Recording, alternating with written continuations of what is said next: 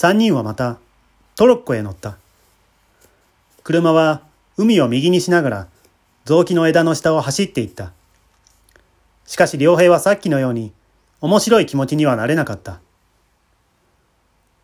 もう帰ってくれればいい。彼はそうも念じてみた。が、行くところまで行き着かなければ、トロッコも彼らも帰れないことは、もちろん彼にも分かりきっていた。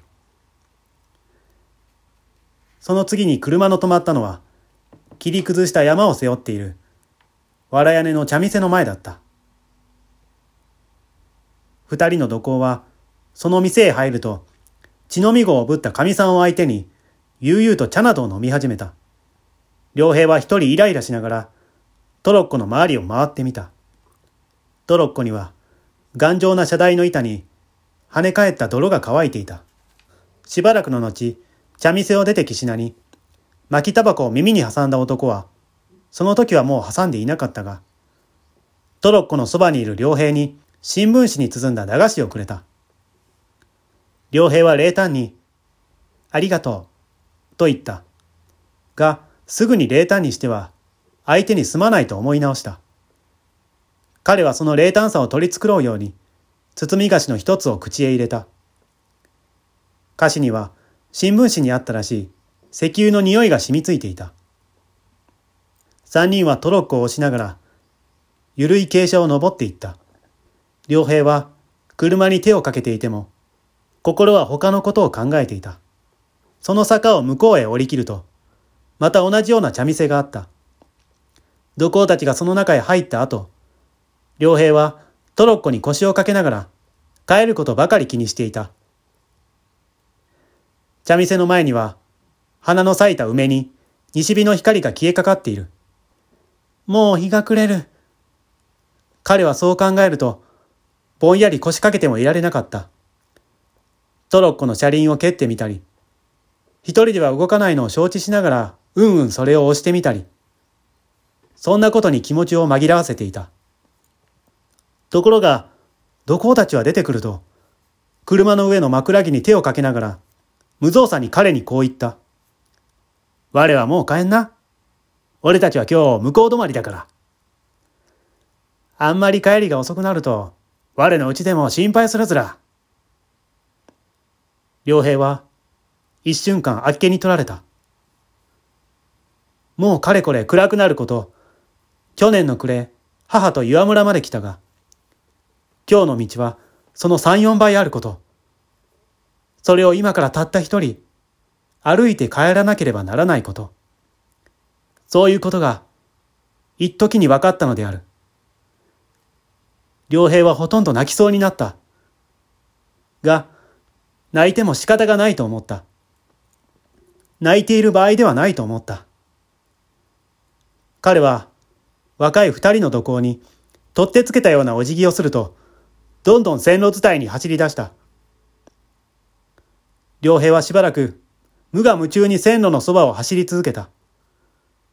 そのうちに懐の貸し包みが邪魔になることに気がついたから、それを道端へ掘り出すついでに、板通りもそこへ脱ぎ捨ててしまった。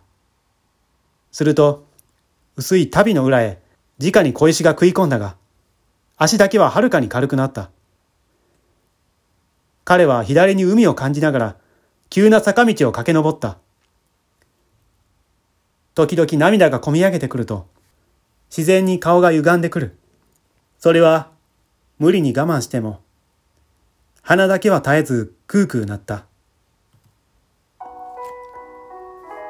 滝やぶのそばを駆け抜けると、夕焼けのした日金山の空も、もうほてりが消えかかっていた。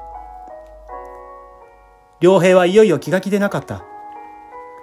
雪と帰りと変わるせいか、景色の違うのも不安だった。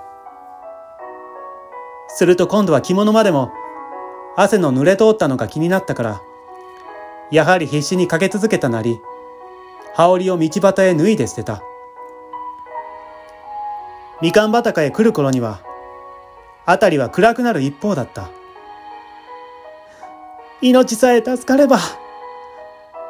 良平はそう思いながら、滑ってもつまずいても走っていった。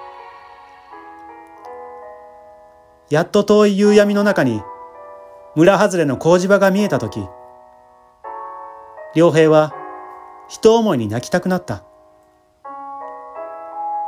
しかしその時もベソは書いたが、とうとう泣かずにかけ続けた。彼の村へ入ってみると、もう両側の家々には伝統の光が差し合っていた。良平はその伝統の光に、頭から汗の湯気の立つのが彼自身にもはっきり分かった。井戸端に水を汲んでいる女衆や、畑から帰ってくる男衆は、良平があえぎあえぎ走るのを見ては、おい、どうしたね？などと声をかけた。が、彼は無言のまま、雑貨屋だの、床屋だの、明るい家の前を走り過ぎた。彼のうちの角口へ駆け込んだとき、良平はとうとう大声に、わっと泣き出さずにはいられなかった。その泣き声は彼の周りへ、一時に父や母を集まらせた。ことに母は何とか言いながら良平の体を抱えるようにした。が、良平は手足をもがきながら、すすり上げすすり上げ、泣き続けた。その声があまり激しかったせいか、近所の女衆も三四人、薄暗い角口へ集まってきた。父母はもちろんその人たちは、口々に彼の泣く訳を尋ねた。しかし彼は何と言われても泣き立てるより他に仕方がなかった。あの遠い道を駆け通してきた今までの心細さを振り返ると、いくら大声に泣き続けても足りない気持ちに迫られながら、良平は26の年、妻子と一緒に東京へ出てきた。今ではある雑誌社の2階に構成の主筆を握っている。が、彼はどうかすると、全然何の理由もないのに、その時の彼を思い出すことがある。全然何の理由もないのに人狼に疲れた彼の前には、今でもやはりその時のように、薄暗い藪や坂のある道が、細々と一筋断続している。